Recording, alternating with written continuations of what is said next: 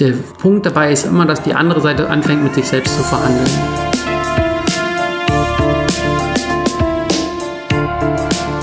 Herzlich willkommen zur fünften Folge von Planänderung, unserem Podcast über Organisation, Veränderung, Management, ich bin wie immer hier mit Mike, der heute ein Buch mitgebracht hat. Genau, wir haben heute eine ganz spezielle Folge. Äh, wir machen heute zwei Sachen anders. Zum einen versuchen wir mal, ob wir ohne Kuchen podcasten können. Normalerweise habe ich immer Kuchen gebacken. Äh, heute ist der erste Tag, wo es keinen gibt. Was eigentlich nur daran liegt, dass wir den Podcast nach hinten verschoben haben. Um äh, zweimal schon. Aber nichtsdestotrotz haben wir heute ein sehr, sehr spannendes Buch dabei. Und wir werden die Folge zu diesem Buch zweiteilen, weil es sehr, sehr viele Informationen inne hat. Und ähm, wir wollen auch mal schauen, ob wir ein kürzeres Format irgendwie so in 40, 45 Minuten auch hinkriegen oder ob wir immer bei über einer Stunde landen. Und heute ist der Tag, wo wir das alles mal ausprobieren. Das Buch, was ich heute vorstelle, heißt Never Split the Difference, Negotiating as if your life depended on it zu Deutsch kompromisslos verhandeln, die Strategien und Methoden des Verhandlungsführers des FBI. Geschrieben wurde das Ganze von Chris Voss. Ähm, Chris Voss ist CEO und Gründer der Black Swan Group. Und das ist das Unternehmen, was er gegründet hat, nachdem er aus dem FBI ausgeschieden ist. Vorher war er 24 Jahre beim FBI und hat einen Teil davon als Führungskraft oder als leitender äh, Geiselnehmer, nee, warte, Geiselnahme Lead Negotiator für Hostage Situations. Also Geiselnahme, Verhandlungsführer. Ah, das klingt gut. So, das hat er gemacht. Ähm, und er hat dann irgendwann festgestellt, dass die Sachen, die das FBI für äh, Geiselnahmenverhandlungen benutzt oder die Techniken, die sie dafür benutzen, dass das auch außerhalb davon funktioniert. Hat das bei seiner Frau, seinen Kindern und allen anderen Leuten angewandt, die er so kennt. Und wir haben heute zwei Themen ausgewählt, die wir einmal testen, beziehungsweise die ich vorstellen möchte.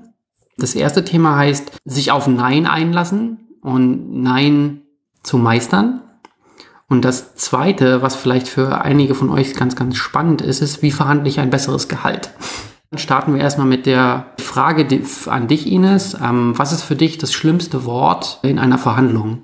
Da fällt mir jetzt spontan nichts ein. Also für mich ist halt tatsächlich die Atmosphäre in der Verhandlung viel wichtiger als die einzelnen Worte, die benutzt werden.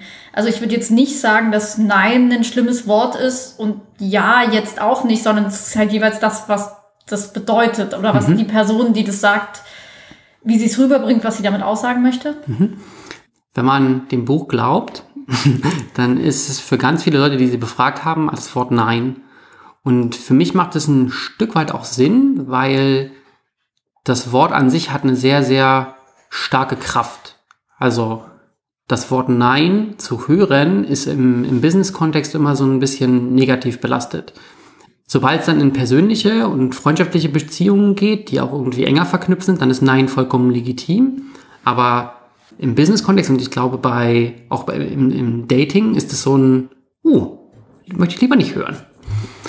Ja, man verpackt es auch häufig dann so ein bisschen. Wenn man Nein meint, sagt man häufig eher sowas wie, hm, wollen wir nicht lieber das und das machen? Oh, das kenne ich im Business-Kontext sehr gut, genau. Was die oder der Autor des Buchs aber sagt, ist, Nein ist das beste Wort für eine Verhandlung, weil das startet die Verhandlung eigentlich. Die Basis dafür ist, dass es der Aussage des Autors nach drei verschiedene Arten von Ja gibt, aber es gibt nur ein Nein. Nein sorgt dafür, dass der Gesprächspartner sich in der Machtposition fühlt und auch die Sicherheit hat, sein Territorium oder ihr Territorium abgesteckt zu haben. Das ist der Gesprächspartner ist derjenige, der Nein gesagt hat. Genau. Also du führst die Verhandlungen und dein Gegenüber sagt Nein. Mhm. Das sorgt dafür, dass das Gegenüber, also dein Verhandlungspartner, die Sicherheit hat, die Rahmenbedingungen einmal abgesteckt zu haben und was auch eine Schwierigkeit für Menschen ist, ist immer Veränderung. Ne? Also unser Podcast-Name ist ja da ähm, ein bestes Beispiel dafür. Planänderungen sind immer schwierig, weil Menschen wollen Sicherheit haben, wollen Vorhersagbarkeit haben und wollen einfach wissen, was passiert als nächstes. Und was du mit Nein quasi machst, ist, dass du temporär dieser Person die Sicherheit und die Kontrolle über das Gespräch gibst. Oder, also eigentlich nimmt sie sich das ja, weil sie Genau. ist halt die Person, die dann aktiv Nein sagt. Richtig, aber du führst quasi, das ist die, die Technik, die sie halt sagen, das Wort Nein aktiv ähm, herbei. Ich habe ein gutes Beispiel dafür. Ich habe das in, in E-Mails ähm, so gemacht, dass ich zuerst dem, dem anderen gegenüber die Chance gegeben habe, Nein zu sagen. Mit so Fragen wie, habt ihr das Projekt jetzt aufgegeben? Wollt ihr, dass die Firma schlecht dasteht? Wollt ihr, ähm, dass ihr euer Gesicht verliert und sowas? Und dann kann das Gegenüber halt Nein sagen und so, oh, nee, nee, nee, Moment. Da wollen wir was gegen machen. Und dann ist die Diskussion halt im Laufen und das Gegenüber kann dann die Rahmenbedingungen klarer abstecken. Okay, was, wo gehe ich mit und warum mache ich das so? Also zumindest die letzten beiden Fragen, die du genannt hast, klingen erstmal sehr konfrontativ. Das ist, ich, also ein Stück weit ist es natürlich auch die Idee davon, ne? dass du einfach, wenn nichts passiert, dann ein bisschen konfrontativ, proaktiv auf die andere Person zugehst und sagst, so, wie sieht's denn aus? Machst du jetzt noch mit oder nicht? Und der Zusammenhang, den, den ich ganz spannend finde, ist, dass, wie man das Gespräch dann weiterführt. Wenn du Nein gesagt hast, was passiert dann? Was würdest, oder was wäre deine erste Intention, wenn dir jemand Nein sagt? Hm, Vielleicht rausfinden, warum er Nein gesagt hat. Also was ist das, was ihn am, an meinem Vorschlag stört? Was führt zu dieser Absage, um halt dann zu gucken, haben wir irgendwie Common Ground? Gibt es Punkte, wo wir uns total einig sind, Ziele, wo wir gemeinsam hinwollen? Und wenn ja, äh, was müssen wir beachten, was müssen wir umgehen, um halt beide an unser Ziel zu kommen? Das ist sehr, sehr ähnlich zu dem, was die Autoren sagen. Für mich ist es immer so, wenn ich einen Nein höre, dann habe ich erstmal eine, eine Trotzreaktion, die ist mehr physisch als psychisch. Das heißt, mein Körper reagiert erstmal auf diese, diese Barriere, die quasi gesetzt wurde, erstmal mit Gegendruck. Der wird nicht ausgeübt, das heißt, ich springe meinem Gegenüber meistens nicht an den Hals. Eigentlich immer. Aber ähm, ich muss mich dann zurücknehmen und muss erstmal tief durchatmen und dieses Nein quasi verarbeiten. Und ein Satz, den ich mir gemerkt habe, ist, ähm, was würdest du brauchen, damit es doch klappt? Oder warum funktioniert oder was funktioniert nicht für dich an diesem Vorschlag? Weil das führt dann dazu, dass du nicht die Person bist, die Lösungen herbeiführen muss, obwohl du quasi, die, also idealerweise machst du ja einen Vorschlag, die andere Person sagt dazu Nein und dann müsstest du ja jetzt wieder einen Lösungsvorschlag bringen. Machst du den nächsten Vorschlag. Richtig. Und stattdessen wählst du den Weg, Genau. dass den nächsten Vorschlag die andere Person macht, was den großen Vorteil hat, dass sie halt selber drüber nachdenken muss Richtig. und halt dann selber in der aktiven Position ist. Ja. Genau, ich- ne? Und die, damit hat sie auch wieder weiterhin die Kontrolle. Sie kann halt sagen, das ist die Sicherheit, die ich brauche. Das ist mein, mein abgesteckter Rahmen, den ich weiterverfolgen möchte. Ich bin weiterhin in der Gesprächskontrolle. Zumindest ist es gefühlt die Gesprächskontrolle. Das ist natürlich eine ge geschickt eingefädelte Situation, dass du quasi einfach sagst, ah, so, was, was könnten wir denn tun, damit das für dich passt? Das ist eine sehr gezielte Frage, eine offene Frage. Ähm, und die Reaktion darauf sollte dann im Prinzip sein, hm, weiß ich auch nicht so genau, hm, wie, wie kriegen wir das jetzt hin? Das heißt, das Gegenüber ähm, verhandelt dann quasi mit sich selbst. Und das ist so der Moment, wo du die Gesprächsführung quasi noch hast, auch wenn es eher indirekt ist, weil die andere Person halt die ist, die mehr redet. Das klingt irgendwie manipulativ, aber tatsächlich hat es ja auch was Positives. Also das Gegenüber hat ja vermutlich schon eine Idee oder wenn er ein bisschen drüber nachdenkt oder sie ein paar Ansätze, in was für eine Richtung man gehen könnte. Das heißt so, es muss ja kein manipulativer Akt sein. Ich glaube, das ist auch noch so ein Thema, was heute häufiger zur Sprache kommen wird, Manipulation. Ich finde nicht, dass das Manipulation ist. Also natürlich steuerst du das Gespräch ein bisschen, aber du steuerst nicht die Aussagen der anderen Person. Du führst sie quasi nur dahin, dass sie dir einmal klar vorlegen, was sind die Grenzen, bis wohin gehe ich mit und was sind No-Gos für mich. Was natürlich, wenn du Verhandlungsführer in Entführungssituationen bist, ein sehr nützlicher Skill ist. Richtig, ja. ne? Und die Reaktion oder was passiert dann? Die andere Person offenbart sich und spricht darüber, welche Gegebenheiten sie braucht, damit diese, dieses Projekt, was auch immer, für sie funktioniert. Dann kommt ihr irgendwann an den Punkt, wo es darum geht, okay, jetzt ist das Gespräch vorbei, wir haben ein Gesprächsprotokoll, was machen wir jetzt? Was passiert dann aus deiner Erfahrung? Ich hatte das vorhin schon angeteasert, es gibt drei Arten von Ja. Könntest du die jetzt benennen, so aus dem Bauch heraus? Also ich würde vermuten, dass es gibt auf jeden Fall ein Ja, das halt heißt, ich will eigentlich nicht, aber ich sag dir jetzt Ja, damit du mich in Ruhe lässt, weil ja. an, ansonsten komme ich hier nicht aus diesem Raum raus. Genau. Dann gibt es ein Ja, das tatsächlich als Ja gemeint ist. Ja. Und Nummer drei liegt vielleicht irgendwo dazwischen. Okay, also es, genau, es gibt einmal äh, die, die Autoren oder der Autor nennt das äh, das Counterfeit-Ja. Das ist quasi dieses Ja, aber lass mich jetzt in Ruhe. ähm, wir werden das nicht machen.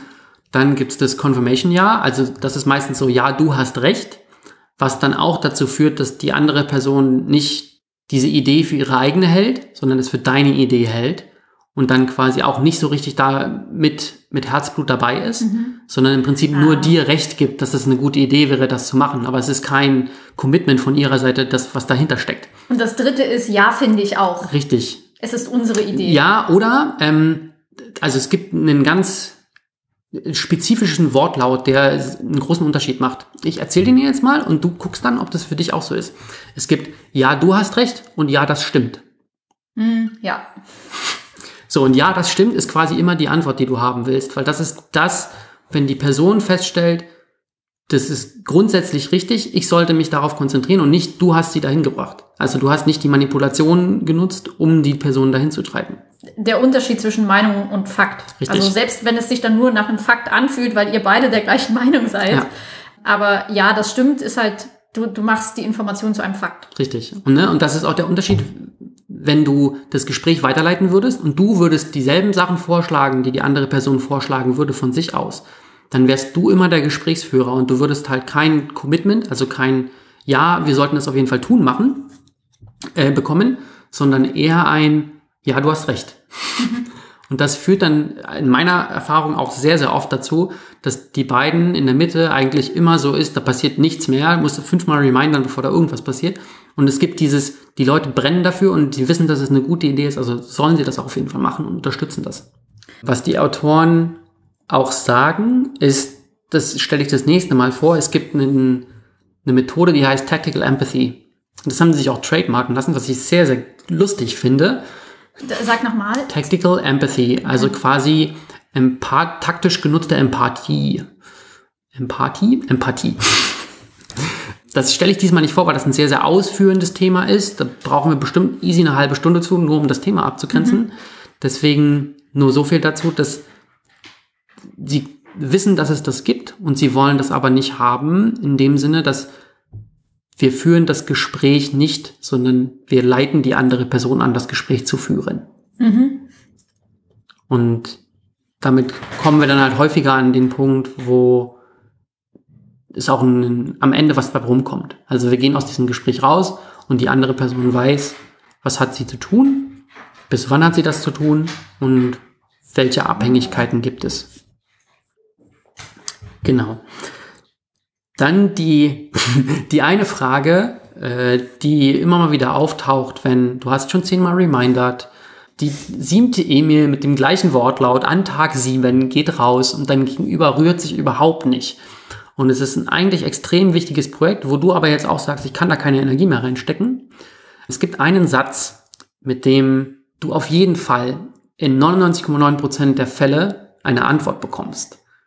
Und das ist das, was du vorhin schon gesagt hast. Dieses, hast du das Projekt schon aufgegeben? Richtig, das ist genau der Satz. Hast du dieses Projekt aufgegeben? Einfach mit einem Fragezeichen mit liebe Grüße ähm, losschicken. Du kriegst in 99% der Fälle eine Antwort.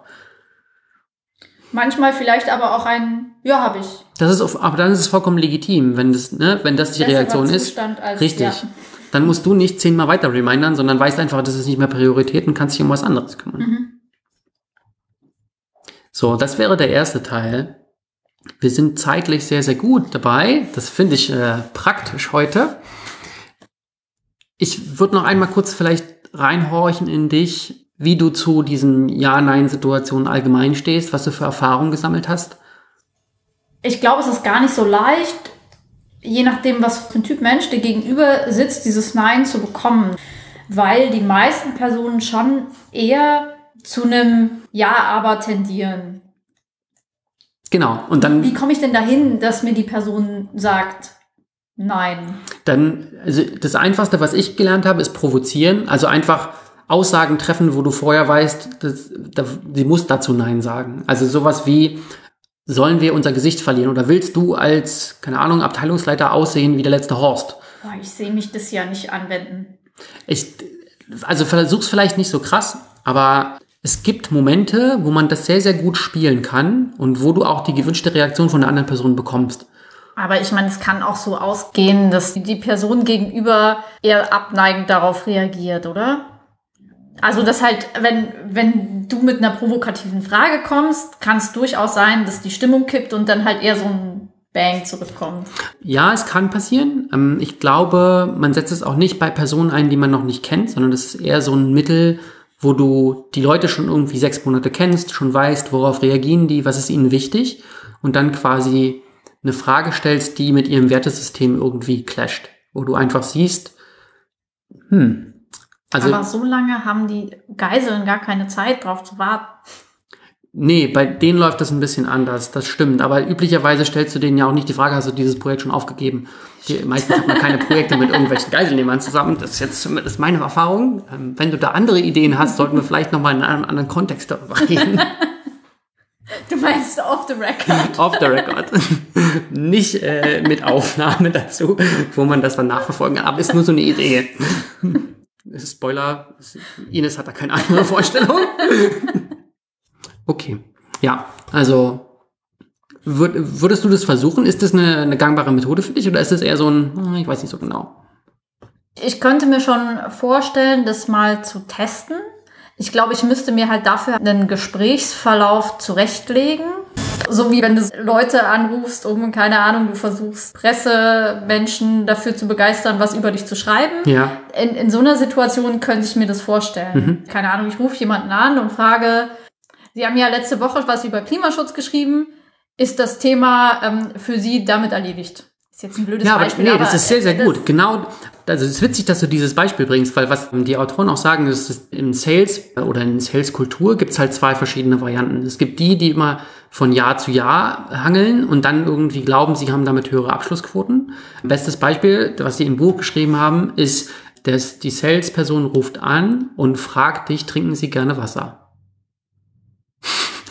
Wo eigentlich alle Leute, oder vielleicht, ich glaube nicht trinken sie gerne, sondern trinken sie Wasser. So, und dann sagt ja eigentlich jeder Mensch irgendwie ja, und das ist so deren Einstiegspunkt, die dann einfach von Jahr zu Jahr sich hangeln. Wo dich die ganze Zeit fragt, was willst du? Richtig, das ist total witzig. Genau das beschreiben sie auch in diesem Buch, wo du dann denkst so, oh, ich wollte eigentlich vor 20 Minuten schon auflegen und nee, dann fragt, er stellt er am Ende die Frage so, würden Sie jetzt Ihr Checkbuch zücken? Und dann sagst du halt nein und klickst auf.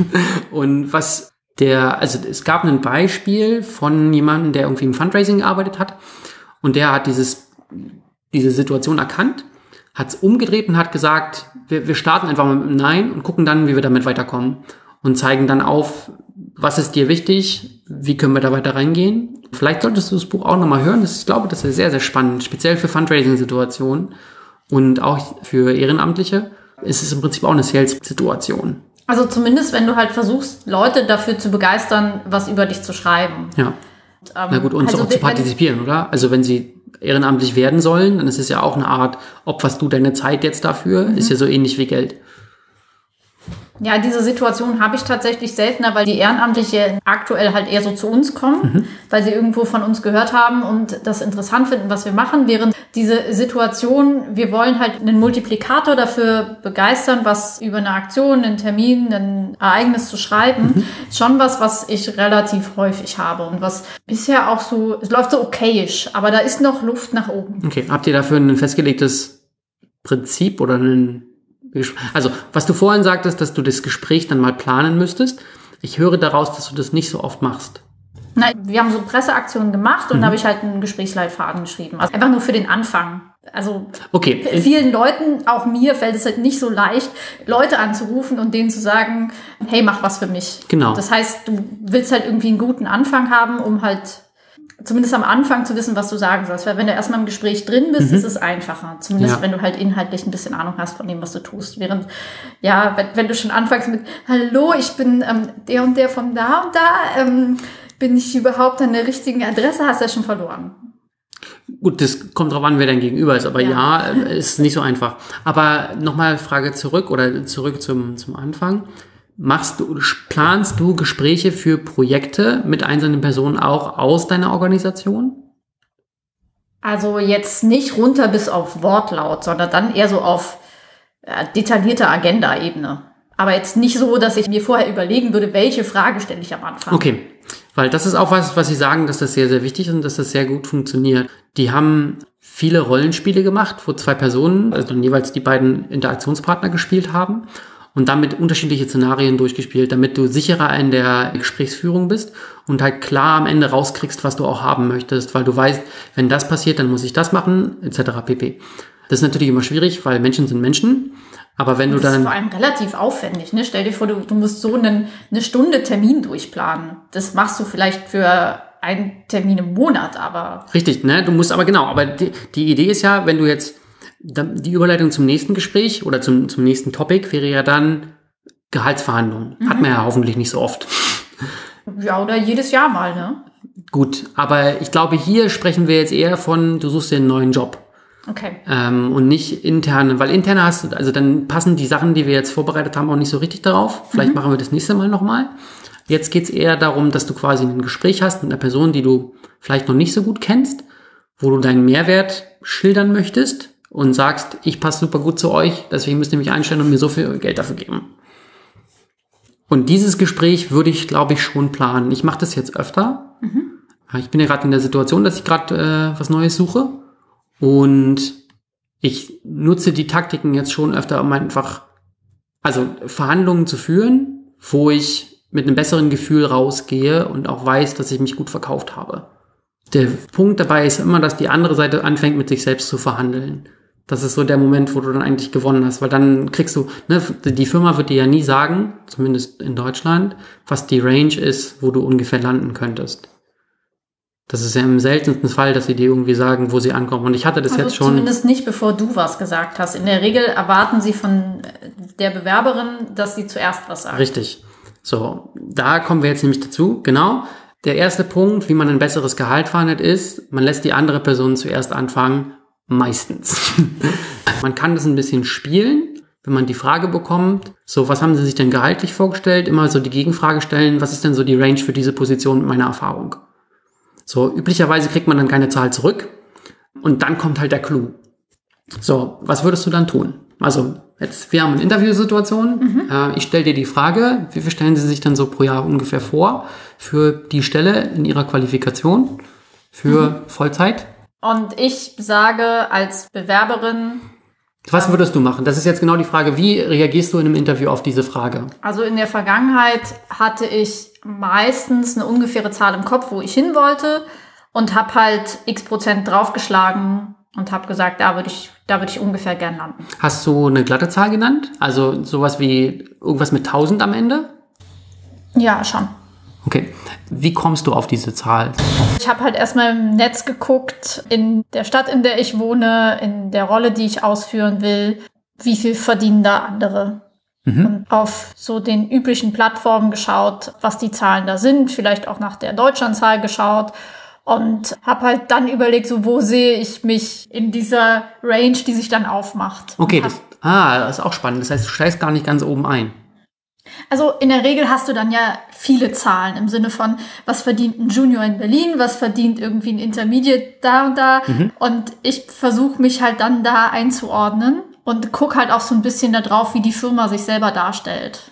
Okay. Und schaue, dass ich da reinpasse. Und ich habe natürlich auch so eine Mindestanforderung für mich, wie viel brauche ich einfach zum Leben und wie viel will ich halt für diesen Job haben, mhm. was natürlich auch damit zusammenhängt, so wie, wie wichtig ist mir dieser Job. Okay, verstehe. Du kannst für zukünftige Verhandlungen noch ein paar Tricks anwenden, wenn du möchtest. Erzähl. Teil davon wird auch in dem Buch geschildert. Äh, ich habe das jetzt mal runtergebrochen auf zwei verschiedene Varianten. Es gibt Variante A, da nennst du eine Range. Also du sagst, ich möchte gern zwischen oder irgendwie von bis. Und Variante 2 ist, du nennst eine Zahl. Lass uns mal mit Variante A starten. Wie kommt man auf diese Range? Üblicherweise gibt es die Pay Scales, es gibt die Glassdoors, wo man einfach nachschauen kann, wie viel verdient man für Positionen Product Owner in Berlin und in München. Wenn man diese Ranges dann hat, dann ist es ganz wichtig zu wissen, dass meiner Erfahrung nach dann noch ein bisschen Spielraum nach oben ist. Ähm, es gibt zwei verschiedene Sachen, die man bedenken muss. Zum einen, Frauen und Minderheiten allgemein kriegen 18% weniger Gehalt für den gleichen Job, den ein Mann macht. Das heißt, wenn ihr Frau oder Minderheit seid, schlagt auf euren Gehaltswunsch gerne nochmal 20 oder 18 Prozent obendrauf. Dann seid ihr ungefähr bei dem, was ein Mann in der gleichen, also üblicherweise weißer Mann zwischen 30 und 40 in der gleichen Position verdient. Zu dem, was du gerade gesagt hast, dass du dich einschätzt, wie viel würdest du denn verdienen bei der Range? Ähm, ich mache das so, ich steige immer ganz oben bei der Range ein und ich packe auf die Range ganz oben nochmal 20 Prozent obendrauf. Einfach weil das äh, Gehaltsgespräch eine Verhandlung sein sollte. Und diese Verhandlung kann erst stattfinden, wenn meine Zahl außerhalb ihres Budgets ist. Und damit setze ich einen extremen Anker.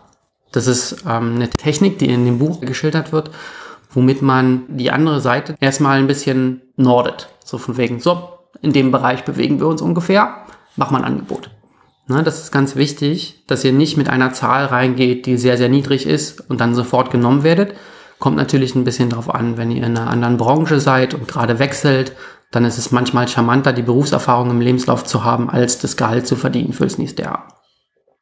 Wichtig ist aber auch zu wissen, ihr verdient in den nächsten Jahren maximal fünf bis zehn Prozent mehr. Das sind die üblicherweise die Budgets, die eingeplant werden für Gehaltserhöhungen pro Mitarbeiter. Und dann ist zehn Prozent ja schon sehr ist sehr, genau, also üblicherweise sind es drei bis fünf. Ähm, zehn ist also es gibt Unternehmen, die haben 10, aber das ist auch nicht für jeden. Ne?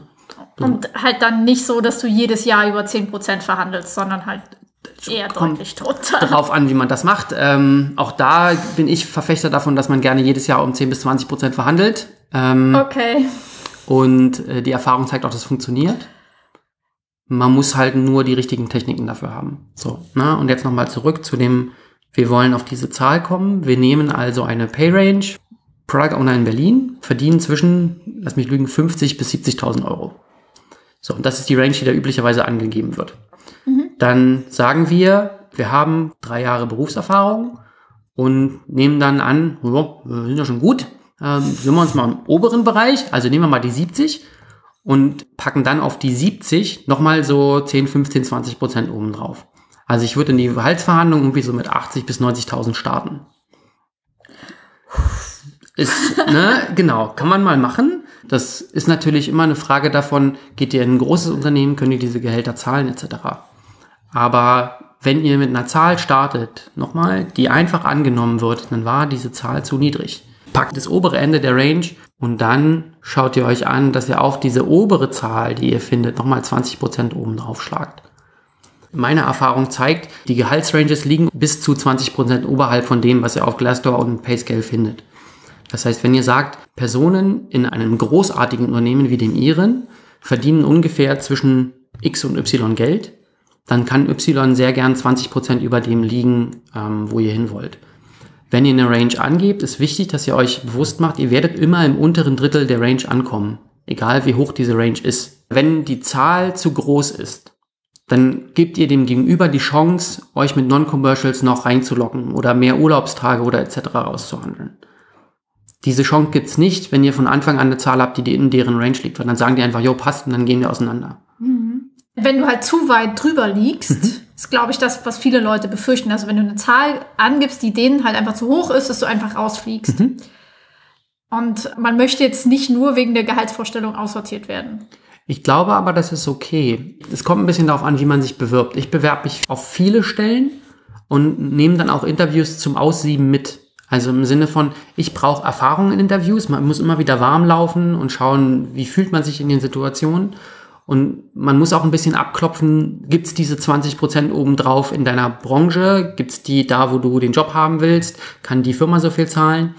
Und wenn ihr nicht jetzt eine totale Lieblingsfirma habt, wo ihr unbedingt hin wollt, was schon mal schlecht ist für die Verhandlungsbasis, nur um das nochmal gesagt zu haben, dann nehmt ruhig Jobs mit, die den richtigen Titel haben, aber wo ihr denkt, oh, habe ich eh keine Lust drauf oder so. So zum Üben. Richtig. Und halt um zu gucken, genau. ob die da drauf eingehen. Richtig. Also wenn du von deiner exorbitant hohen Zahl weiter runtergegangen bist, dann hat dein Gegenüber schon das Gefühl, sie haben gewonnen. Weil du hattest ja vorher irgendwie, was weiß ich, 40.000 Euro mehr, die du haben wolltest. Und für sie würdest du jetzt natürlich für 40.000 Euro weniger arbeiten wollen. Und dann haben sie das Gefühl der Bringschuld. Und wenn du dann Non-Commercials mit in den äh, Raum wirfst, wie zum Beispiel, ich würde gerne irgendwie fünf Tage mehr Urlaub haben, dann ist es sehr, sehr viel einfacher, diese, diese Sachen zu bekommen. Und wenn sie dann sagen, hm, wir können dir leider nur drei Tage mehr Urlaub geben, aber wir würden nochmal 5000 Euro Gehalt oder Signing-Bonus oder sowas oben drauf werfen. Das ist dann so der Moment, wo sie anfangen, mit sich selbst zu verhandeln. Und wenn du den Punkt hast, dann bist du Frank Boss. ähm, das funktioniert sehr, sehr gut. Ich habe das ähm, gemacht und habe üblicherweise zwischen 20 und 30 Prozent mehr bekommen, als ich eigentlich wollte. Okay. Also ich habe auch sehr, sehr hohe extreme Anker gesetzt. Mit diesem Satz, in dem Bereich verdient man üblicherweise ja. ja ich habe es ein bisschen anders gemacht. Ähm, ich hab, ich kriege ja jetzt ein Gehalt mhm. und ich kriege jetzt ein Gehalt plus Bonus. Und ich habe halt das Gehalt plus Bonus als mein Standardgehalt genannt. Das ist relativ hoch. Okay. Auch für Positionen, in, in der ich dann unterwegs bin. Okay. Und dann gab es halt die Situation, wo sie gesagt haben, ja, das ist irgendwie 40.000 Euro über unserem Budget kann man ja diskutieren. Ähm, zum Beispiel würde ich dann gerne Teilzeit arbeiten. So. Man darf nicht vergessen, Non-Commercials, also Geld, was du irgendwie bekommst, was du halt, also eine Monatskarte, würde dich normalerweise 60 Euro im Monat kosten. Wenn die Firma die spendiert, sind es 700 Euro im Jahr oder so. Ja, wenn es halt Dinge sind, die du tatsächlich dann auch sonst kaufen würdest. Richtig. Urban Sports Mitgliedschaft, 59 Euro im Monat, sind irgendwie auch 600 Euro. Ne, warte, 700? 720? ähm, und so eine Sachen mehr Urlaub. Ich, also mehr Urlaub, da kann man relativ viel handeln. Da haben die meistens irgendwie so vier, fünf Tage Spielraum. Mhm. Was aber wichtig ist dabei, wenn du an diesen Punkt kommst, dass ihr eine Zahl habt, wo ihr euch ungefähr einfindet, dann muss der HRler meistens irgendwie nochmal loslaufen, muss die Zahl abklopfen lassen, weil die dann ein bisschen höher ist, als sie eigentlich wollten. Hm, passiert. Wichtig ist, dass du nicht einknickst. Das ist auch der Titel des Buches, Never Split the Difference fang da nicht an zu verhandeln. Du hast dir vorher eine Zahl ausgedacht und du willst nicht unter dieser Zahl landen. Das heißt, man sollte darauf aufpassen, dass man nicht selber in diese Verhandle mit dir selbst Richtig. Situation kommt, sondern du hältst einfach die Klappe und lächelst. Richtig, das ist auch ganz wichtig. Ne? Einer der wichtigsten Punkte ist, du sagst was und dann bist du still. Und du bist vier, fünf, sechs, zehn Sekunden lang still. Und diese unangenehme Stille, wo du als letztes was gesagt hast, dann muss das Gegenüber quasi einschwenken, also einsteigen. Und was, was mir super oft passiert ist, dass ich das sage, dann kommt drei Sekunden lang nichts und dann sagt mein innerer Schweinehund, ah, kacke, das war jetzt blöd, ähm, ich muss mir jetzt was ausdenken und wieder was anfangen zu sagen. Und wenn ich das überwinden kann und quasi noch drei Sekunden länger leise bin, dann fängt die andere Person an, mit sich selbst zu verhandeln und macht die Lösung quasi für mich. Und drei die für Sekunden sie passt. können eine Ewigkeit sein ja. genau. Mhm. Okay. So, was passiert dann? Ihr habt euch geeinigt. Ähm, du hast dieses utopisch hohe Gehalt bekommen, was du haben wolltest. Natürlich verdienst. Definitiv. Du fängst an. Was ist das Wichtigste? Also, üblicherweise hast du damit besser verhandelt als deine Mitspielpartner, also die Leute, die auf der gleichen Position im gleichen Level sitzen. Das heißt, du kriegst irgendwie 10, 20 Prozent mehr Gehalt als die. Das weiß dein Vorgesetzter natürlich auch. Mhm. Also was ist das für dich Wichtigste, wenn du da anfängst? Also wie rechtfertigst du diese 20% mehr Gehalt? Muss ich das denn? Ich würde, also wenn ich irgendwo neu anfange, dann bin ich erstmal damit beschäftigt, gut zu verstehen, was macht diese Firma eigentlich, was funktioniert schon gut, was funktioniert nicht gut. Mhm. Also ich habe mich eigentlich noch nie damit beschäftigt, zu rechtfertigen, wie viel ich verdiene, sondern ich versuche einen guten Job zu machen. Ja, genau. Und es ist natürlich gut, wenn du irgendwie so ein paar Quick Wins hast, so dass auch einfach gut. damit halt irgendwie deine Kollegen merken, weißt, wovon du redest, um halt ein gewisses Vertrauen aufzubauen. Aber das ist für mich völlig unabhängig davon, ob ich jetzt das verdiene, was ich wollte oder nicht. Ja, also es gibt ja natürlich noch einen psychologischen Faktor. Was wichtig ist, ist, dass du dir Ziele setzen lässt. Also, dass du spezifisch danach fragst, was brauche ich, um in dieser Position erfolgreich zu sein und dass dann auch wieder die andere Person dir diese Ziele gibt.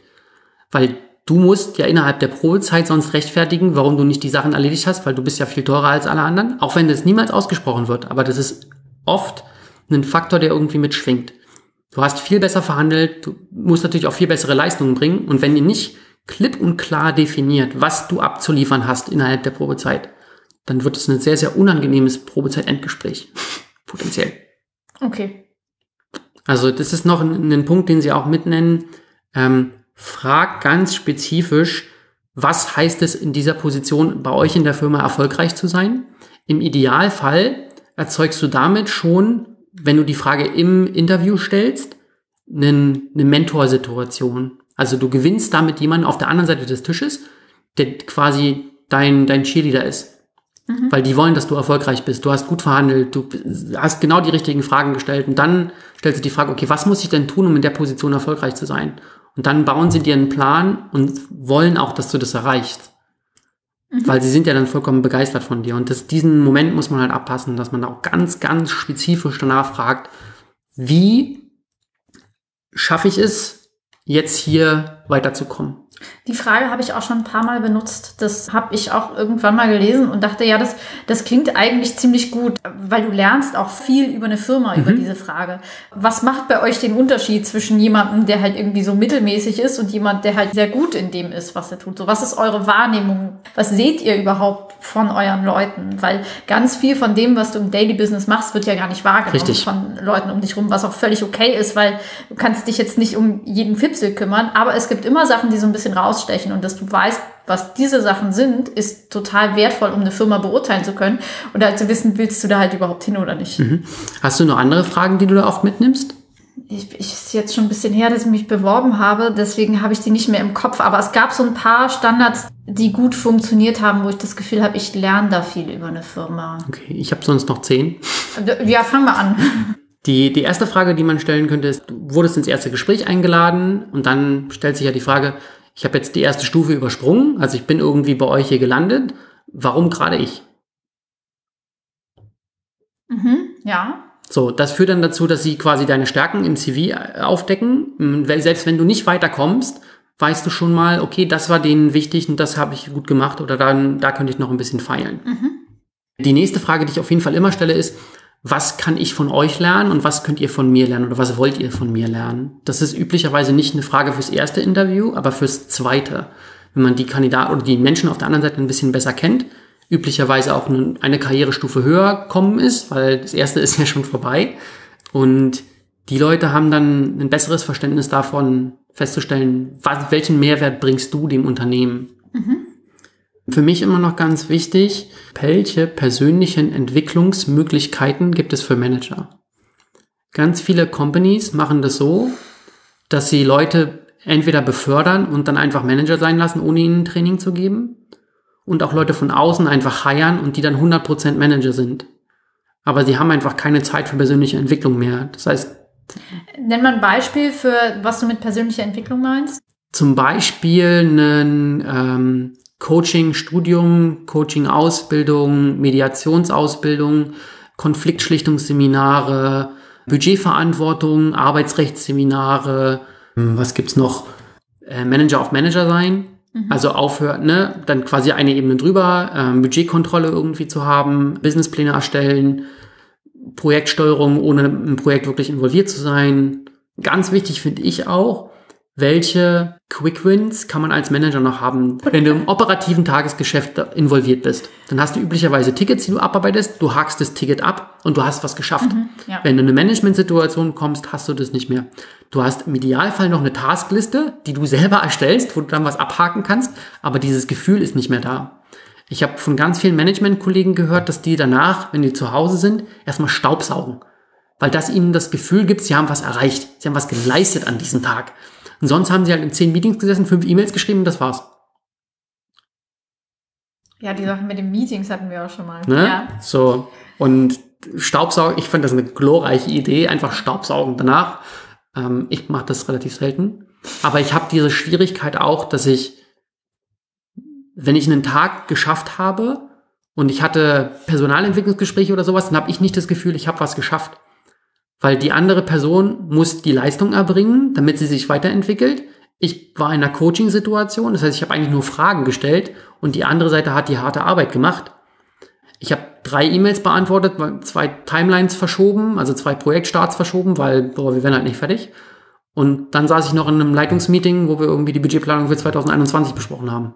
Also nach einem guten Mitarbeiter- oder Teammitgliedgespräch habe ich eigentlich immer ein voll gutes Gefühl von wegen, ich, ich habe was geschafft, weil wir haben jetzt halt irgendwie uns angeguckt, was gut gelaufen, was nicht gut gelaufen, was möchtest du als nächstes machen. Vielleicht hat die andere Person aus dem Gespräch irgendwie ein paar Anregungen mitgenommen oder es sind halt irgendwie konkrete Action-Items daraus entstanden. Ich hatte eigentlich noch, also schon sehr lange kein Gespräch mehr, wo ich rausgegangen wäre mit dem, mit dem Gefühl, ich habe da halt Aber gehst du aus Mitarbeitergesprächen mit Action-Items raus?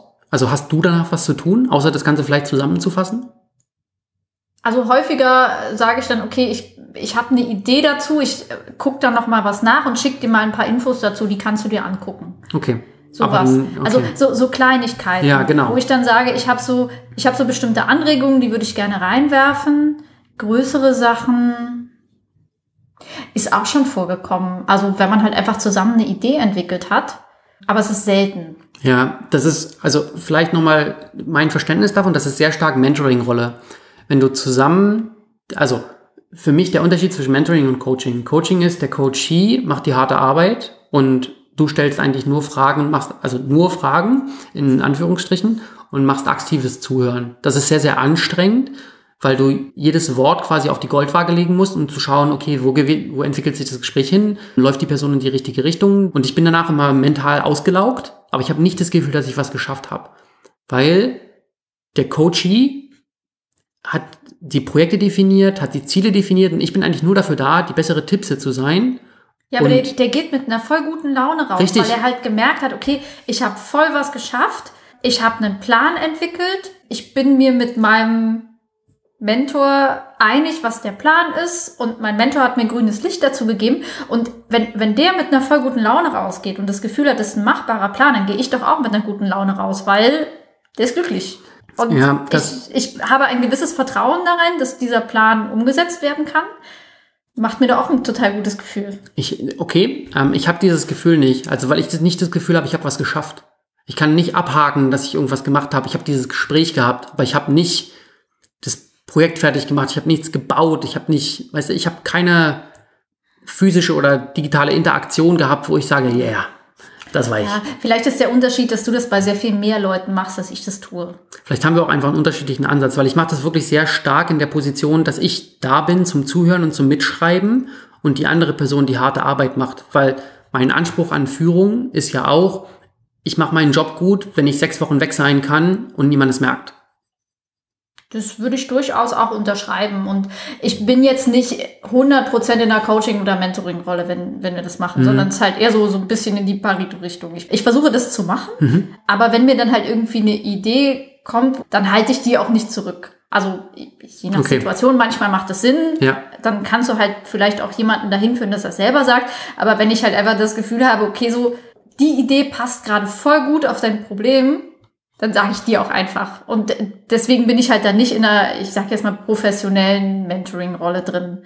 Weil dieses Verhältnis habe ich auch zu meinen Teammitgliedern nicht. Ja, genau.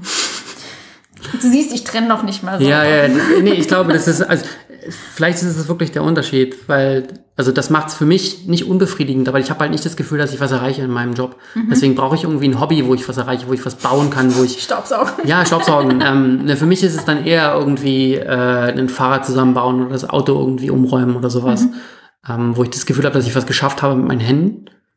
Und ähm, oder auch was programmieren. Das ist auch total witzig, dass es das mir dieses Gefühl gibt. Ich habe irgendwie eine Taskliste mit Sachen, die ich für Open Source oder was auch immer abarbeite. Und wenn ich dann einen Pull Request stelle, dann ist so, ja, ich habe das gemacht. ich habe noch äh, drei, vier andere Fragen, die würde ich jetzt einmal mal kurz in den Void schmeißen. Die eine Frage, die ich immer stelle, ist, wann ist das letzte Mal was schiefgegangen und was habt ihr daraus gelernt? Das zeigt, ob die eine offene Fehlerkultur haben. Und die letzten Firmen. Das ist auch äh, eine Frage, die du oft als Bewerberin bekommst. Ja, ist mhm. legitim. Einfach mal zurückspielen. Und es gibt Firmen, die sich damit disqualifizieren, die einfach sagen, oh, bei uns läuft nichts schief. Das, dann, da willst du auf jeden Fall nicht anfangen. Und dann gibt's andere, die sagen, ja, vor einer Stunde irgendwie. ich habe eine E-Mail an den falschen Adressaten geschickt, ist vollkommen eskaliert. Ja, passiert. Auch sehr, sehr witzige Story. Irgendwie gestern oder vorgestern, ich weiß es nicht mehr, habe ich einen, Mitarbeiter gefragt, äh, was das letzte Mal schiefgegangen ist. So, ja, hab ins falsche Repository gepusht und dann ähm, mich gewundert, warum es nicht funktioniert. Passiert. Genau, was habe ich noch? Ähm, was ist die Vision für die äh, Organisation? Also wo seht ihr euch in fünf bis zehn Jahren oder nächstes Jahr oder was auch immer? Das können Sie dann selber definieren, welcher Zeitrahmen das ist. Interessant, weil das ja auch so eine klassische Frage ist, die man als Bewerberin bekommt und eine Frage, die ich total hasse. Ich habe die, um ehrlich zu sein, nicht bekommen. Also ich krieg ich, jetzt... Nicht, doch, ich habe die schon ein paar Mal bekommen. Und ich glaube, ich habe noch nie eine gute Antwort darauf gegeben und so die Variation meiner Antworten auch sehr groß.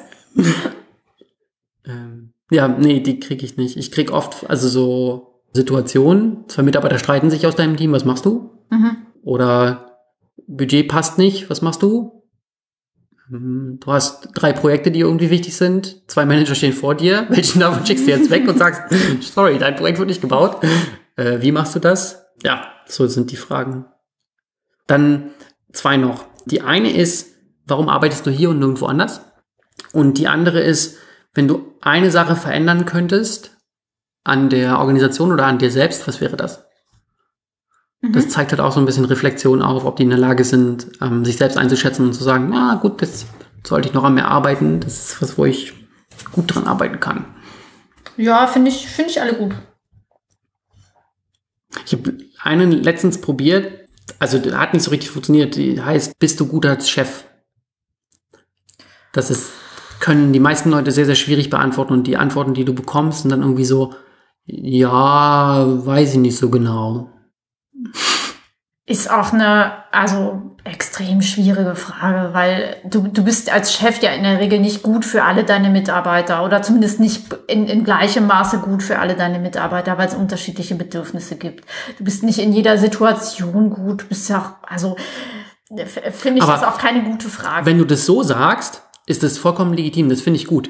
weil das will ich eigentlich hören. Also ich will ja von dir wissen, ob du in der Lage bist, quasi einzuschätzen, dass du natürlich nicht für alle deine Mitarbeiter immer gleich gut sein kannst, dass du schlechte Tage hast, dass du das auch offen kommunizierst, dass du sagst, mir geht's heute einfach nicht so gut, ich kann heute einfach nicht so viel emotional leisten wie sonst. Mhm. Darauf zielt diese Frage ab, ob du die Reflexionskraft hast oder einfach die, die geistige Reife zu sagen, ich bin auch nur Mensch. Hm. Okay, Ines ist mittelbegeistert. Ja, ich, ich, ich glaube, ich würde diese, diese Frage nicht so sehr mögen, weil ich vielleicht, wenn ich halt irgendwie ein bisschen Zeit habe und schriftlich antworten kann, dann ist es eine durchaus interessante Frage, mit der man sich mal beschäftigen kann. Aber ich glaube, in einem Gespräch würde ich diese Frage nicht mögen. Das ist vollkommen legitim. Du kannst ja auch nach, also was die Firmen mir auch oft sagen, wenn du noch Fragen hast, dann schick uns die ruhig im Nachgang. Ich finde es auch vollkommen legitim, dass da jemand sagt, kann ich dir jetzt nicht beantworten, muss drüber nachdenken. Mhm. Weil das zeigt halt auch, die Organisation ist so aufgebaut, dass man diese Zeit hat und dass man sich die Zeit nehmen kann, dass du einfach sagen kannst, ich habe spontan keine Antwort darauf, ich muss darüber nachdenken. Also wenn du dich halt auf eine Führungsposition bewirbst und dann nicht beantworten kannst, ob du ein guter Chef bist. Wobei, nee, die Situation war andersrum. Du fragst dein Gegenüber, ob er ein guter Chef genau. ist oder sie. Weil üblicherweise ist es ja mein Vorgesetzter. Ja. Und dann frage ich meinen Vorgesetzten oder meine Vorgesetzte, ob sie gute Chefe sind. Chefins? Chefinsens? Chefs. Okay, lass uns, lass uns weitergehen. Sehr gut. Wir sind am Ende. Ähm, ich habe ich hab noch eine Frage. Na dann los. Es gibt ja ganz oft so Formulare, über die man sich bewirbt, wo man Gehalt schon ganz am Anfang einträgt. Ja, null. Also du würdest einfach gar nichts eintragen. Nee, du trägst immer eine Null ein. Also meistens ist ja ein HTML-Feld, wo du immer eine Zahl mhm. eintragen musst, ja. du trägst einfach eine Null ein. Okay. Ich habe tatsächlich überlegt, wie ich damit umgehe und dachte dann, hm, vielleicht werde ich sofort aussortiert, wenn ich da nichts eintrage. Das ist aber okay, weil dann willst du da auch nicht arbeiten.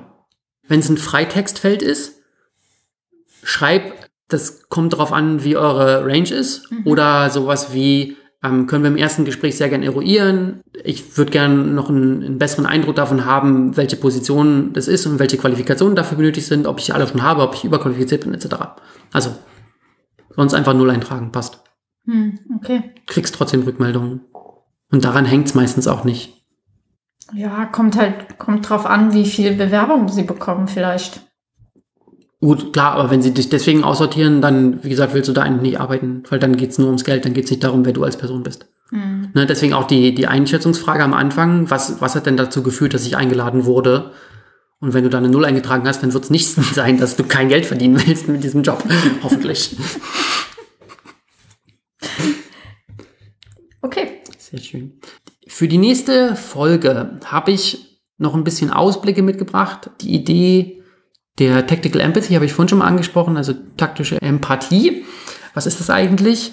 Dann die Kunst der offen endenden Fragen, schwarze Magie oder Tricks oder Manipulation. Mhm. Labeling und Paraphrasieren, ist das eigentlich auch mehr so Magie der dunklen Künste? Was sind eigentlich Verhandlungen? Wie oft haben wir die? Mit wem haben wir Verhandlungen? Oh, schöne Frage. Wie verhandelt man auf der anderen Seite des Tisches? Also als Manager mit Interviewees mhm. oder Mitarbeitern? Was sind diese schwarzen Schwäne? Ähm, wenn du dich erinnerst, der Chris Voss hatte seine Company Black Swan äh, Group genannt. Mhm. Was sind eigentlich diese schwarzen Schwäne? Das ist was ganz Special-mäßiges in mhm. Verhandlungen. Und die eine haben wir schon geklärt. Was ist der Unterschied zwischen du hast recht und das stimmt? Die haben wir heute schon geklärt. Aber die würde ich in einer nächsten Folge nochmal vorstellen. Und wann, wann erfahren wir dann, wie man entführte Personen frei bekommt? Das machen wir leider gar nicht. Oh. Ja, also die, im Prinzip die Details, ihr könnt auch gerne das Buch Aber lesen. Was, was mache ich denn dann, wenn du mal entführt wirst und dich, frei, dich freikaufen will? Dann einfach Chris Voss eine E-Mail schicken. Easy peasy. Oder einfach das Buch lesen oder hören. Die haben auch sehr, sehr viele Beispiele dabei, wo einfach sie coachen und äh, speziell die offen endenden Fragen sind eins der wichtigsten Werkzeuge, um die, die Gesprächsführung auf die andere Seite zu bringen und einfach die Bringschuld wieder auf die andere Seite zu verlagern. Sie haben ein sehr lustiges Beispiel dabei, wo sie in den Philippinen Entführungen hatten, wo die Entführer zum Ende der Woche immer die mehr Druck oder den Druck erhöht haben, die, die äh, Verhandlungen zu beenden. Und was sie dann rausgefunden haben, war, dass die immer am Wochenende feiern gehen wollten und sich quasi über die Entführungen, die das Feiern finanziert haben. Und was sie dann gemacht haben daraus, ist quasi die, die Verhandlungen auf den Donnerstag und oder späten Freitag zu verlagern, weil dann war es egal, du brauchst keine 50 oder 150.000 Euro oder Dollar zum Feiern gehen. 5.000 haben auch gereicht. Das heißt, sie sind am Ende mit irgendwie 5.000 Euro Lösegeld rausgegangen, weil... Aber sie haben immer noch bezahlt. Ja, aber halt viel weniger. Aber äh, damit schaffst du ja auch einen Anreiz, nächste Woche wieder das Feiergeld so zu besorgen. Oder? Ja gut, aber das äh, ist ja ein, naja, die Frage ist, das war halt in den Philippinen in irgendeiner Großstadt. Ist nicht so realistisch, dass du die Leute halt dann irgendwie nicht mehr, also du wirst sie nicht einfangen. Sie lassen die Leute halt irgendwie frei, sind die ganze Zeit Augen verbunden und dann viel Spaß damit. Okay. Und wenn die weg sind, kommen die nächsten, die halt feiern gehen wollen am Wochenende. Aber du brauchst trotzdem noch einen Markt. Aber gut, anderes Thema. Ja wie gesagt, lest das Buch, ich kann es nur empfehlen, ähm, für alle Situationen, wo irgendwie zwischenmenschliche Interaktionen vorhanden sind, ist das ein sehr, sehr guter Leitfaden. Ich habe es inzwischen dreimal gelesen und ich glaube, ich werde es noch zwei, dreimal lesen, bis alles verinnerlicht ist und ich wirklich das Gefühl habe, ich nutze diese Sachen jetzt auch effektiv und habe die Gespräche auch so weit verlangsamt, dass ich in der Lage bin, das Gespräch zu führen und zu leiten, dahin, wo ich es haben will. Mhm. Und das fühlt sich dann schon so ein bisschen an wie schwarze Magie. Aber es ist ziemlich cool. Kann empfehlen. Ja, sehr schön. Dann sind wir ein bisschen kürzer. Zumindest ein bisschen, ja. ja. Habt einen schönen Abend, einen schönen Tag. Genießt die Sonne und den Sommer. Wir hören uns. Tschüss. Tschüss.